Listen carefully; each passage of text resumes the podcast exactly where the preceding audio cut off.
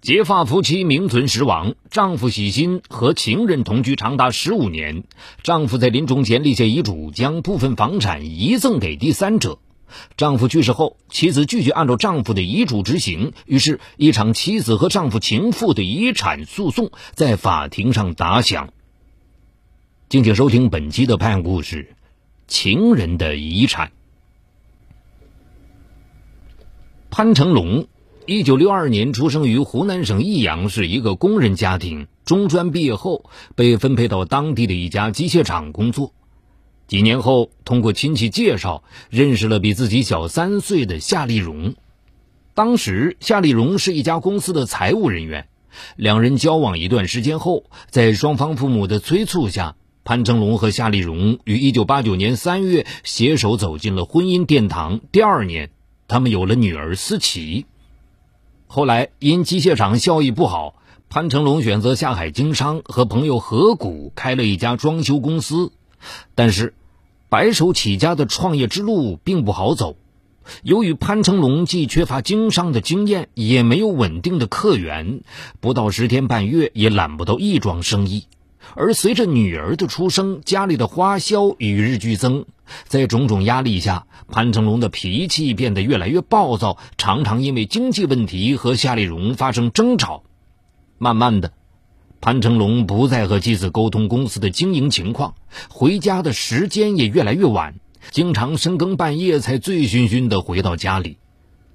这时，一个比潘成龙小十岁的年轻女子走进了他的生活。在一九九二年五月的一次朋友聚会上，潘成龙认识了年轻漂亮的郭小娟。那时，郭小娟二十岁，刚刚从贫穷落后的农村来到城里打工，在一家饭店负责收银。二人相识后，潘成龙对郭小娟极尽殷勤，经常以各种名义约她出来吃饭。在郭小娟眼里，潘成龙是个事业有成的男人。对他像大哥哥一样呵护有加。虽然双方年龄相差十岁，但郭小娟还是接受了潘成龙，开始和潘成龙密切交往。没多久，两个人便成为了一对亲密的情人。后来，潘成龙悄悄和郭小娟另外安置了一个新家。就在他与郭小娟甜蜜的享受着二人世界时，在城市的另一个角落，夏丽蓉正独自带着女儿过日子，默默的承受着因为丈夫移情别恋给她带来的孤独。几个月后，在夏丽蓉的再三追问下，潘成龙将事情和盘托出。得知事情真相后，夏丽蓉伤心欲绝，精神上所遭受的折磨令她痛不欲生，人瘦的脱了形，每天晚上都靠安眠药才能勉强睡一会儿。为了挽回婚姻，夏丽蓉多次和丈夫沟通，但都无济于事。夏丽蓉见无法挽回丈夫的心，为了不让女儿幼小的心灵受到伤害，最终选择了忍让。而潘成龙同样为了女儿，也没有向夏丽蓉提出离婚。再说，郭小娟刚开始并不知道潘成龙已有妻儿，因为潘成龙在和郭小娟相处初期，从来不谈及自己的婚姻。每当郭小娟谈及和他结婚的问题，潘成龙总是含糊其辞，从不正面回应。郭小娟一直误以为潘成龙是因为工作忙碌而无暇考虑，直到有一天深夜，夏丽蓉因为女儿生病住院，给潘成龙发来一条短信，郭小娟无意中打开看到了，这才如梦初醒。郭小娟根本无法相信，身边这个自己准备托付一生的男人，竟然是有妇之夫。郭小娟整整哭了一夜。并提出和潘成龙分手。第二天，郭小娟经不起潘成龙的跪地哭求，还是原谅了他。在郭小娟看来，她这样一个出身卑微的农村女孩，能有潘成龙这样一个甘愿抛弃妻子的城里人爱着自己，这就够了。此后。郭小娟再也不提让潘成龙和妻子离婚的事，也绝口不谈自己应该得到的名分。就这样，两人过起了同居生活，甚至和他们相熟的街坊也没有想到，平日里恩恩爱爱的两人其实是一对露水夫妻。潘成龙偶尔回一趟原来的家，但只是匆匆看一下女儿后拔腿就走。日子就这样悄然流逝。二零零七年，潘成龙得知自己患上了肺癌，而且已是晚期。在潘成龙即将离开人世的那段日子里，郭小娟守候在他的病床前，端茶送水，悉心照料。面对郭小娟的深情关怀。自知来日无多的潘成龙立下遗嘱，表示愿意将目前夏丽蓉和女儿居住的房屋卖掉后，除去归还李女士的五万元医药费和支付其他费用，余款的百分之七十赠与郭小娟，百分之三十由女儿思琪继承。病逝后，其后事由郭小娟负责操办和料理。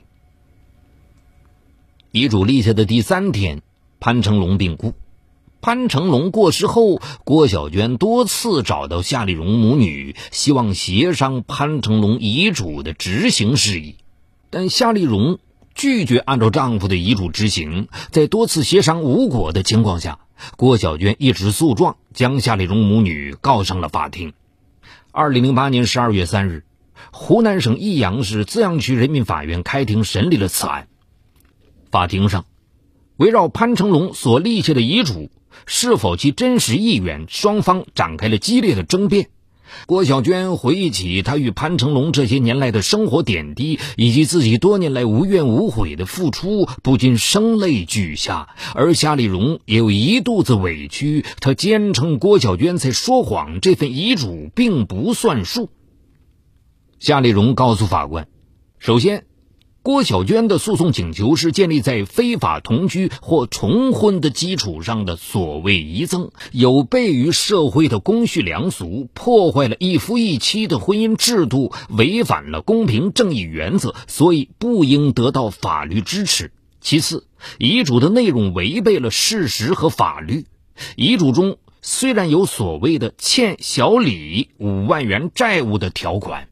但李女士作为债权人，却拿不出债权凭证，所以应另案处理。还有，遗嘱中说夏丽荣与丈夫分居近二十年，夏丽荣认为这不符合事实。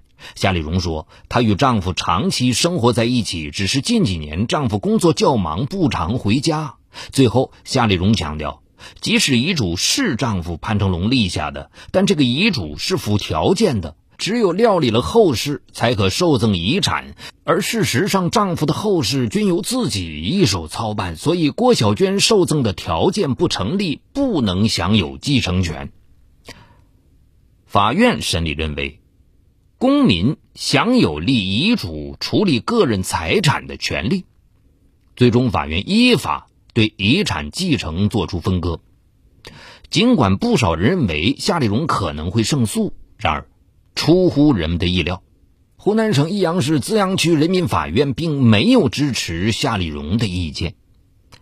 法院审理后认为，公民依法享有立遗嘱、处理个人财产的权利，可以立遗嘱将个人财产指定由法定继承人的一人或数人继承，也可以赠给法定继承人以外的人。所以。潘成龙与郭小娟婚外同居行为与立遗嘱行为是两个独立的民事行为，遗赠行为本身并不违反公序良俗。法院确认本案中潘成龙的遗嘱是其真实意思的表示，且不违背法律的相关规定。郭小娟享有受遗赠的权利，而双方所争夺的房产是潘成龙夫妇。在婚姻关系存续期间所得的共同所有财产，应属于夫妻共同财产，故本案所涉遗嘱中对属于被告夏丽荣所有的部分进行的遗嘱处分无效。房屋折价款六十万中的一半及三十万元为被告夏丽荣所有，剩余款项作为被继承人潘成龙的遗产，应根据遗嘱进行分割。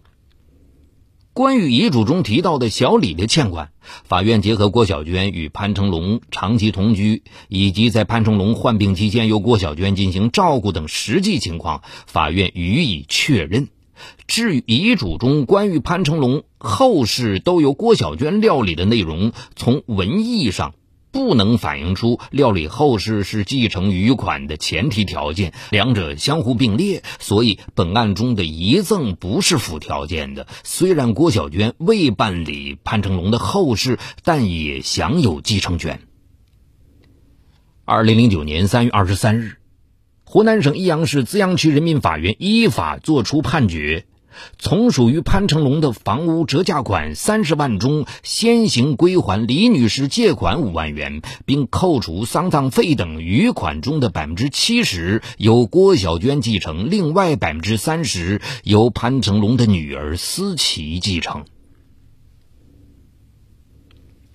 好，感谢收听这一期的拍案故事。更多长篇精彩内容，也欢迎您关注我的另一个栏目，就在蜻蜓 FM 搜索“雷鸣故事会”。雷鸣的鸣是口鸟鸣。中国恶魔，东北警匪往事，重大案件纪实，悬疑凶案密码，高度戒备。他们或许就行走在你我中间。